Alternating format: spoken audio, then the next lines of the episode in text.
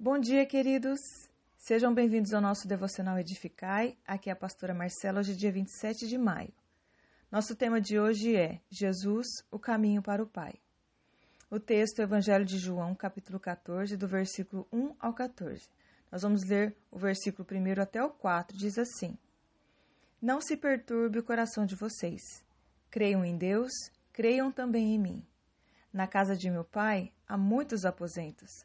Se não fosse assim, eu teria dito a vocês: Vou preparar lugar para vocês.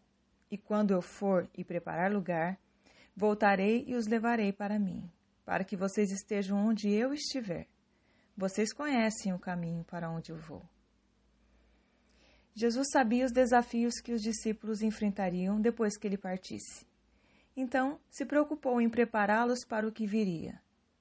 Para isso, avisou a respeito de sua morte, seu sofrimento, traição e até mesmo sobre a negação de Pedro. Jesus quis acalmá-los e fortalecê-los, dizendo: Não se perturbem, apenas creiam em mim. Eu estou indo preparar um lugar para vocês e quando eu voltar, vou levá-los comigo.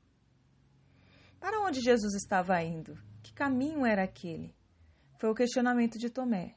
E a resposta de Jesus foi: Eu sou o caminho a verdade e a vida. Jesus era o caminho, mas o destino era o Pai.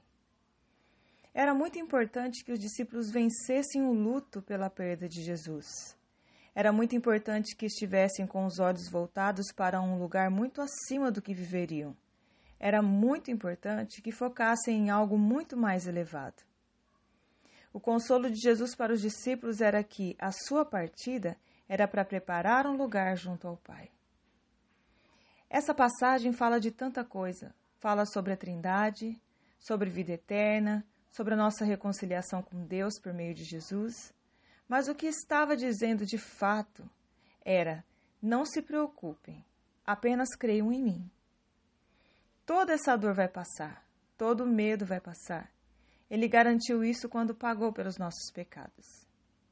Ao traçar esse caminho até o Pai, Jesus nos garantiu que toda a adversidade desta terra fosse passageira e nos garantiu também uma eternidade de paz na Sua presença.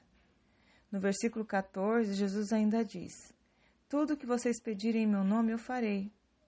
Sendo assim, podemos ter certeza de que nos momentos difíceis o Senhor nos ouve e é poderoso para nos atender. Deus abençoe você, tenha um excelente dia, em nome de Jesus.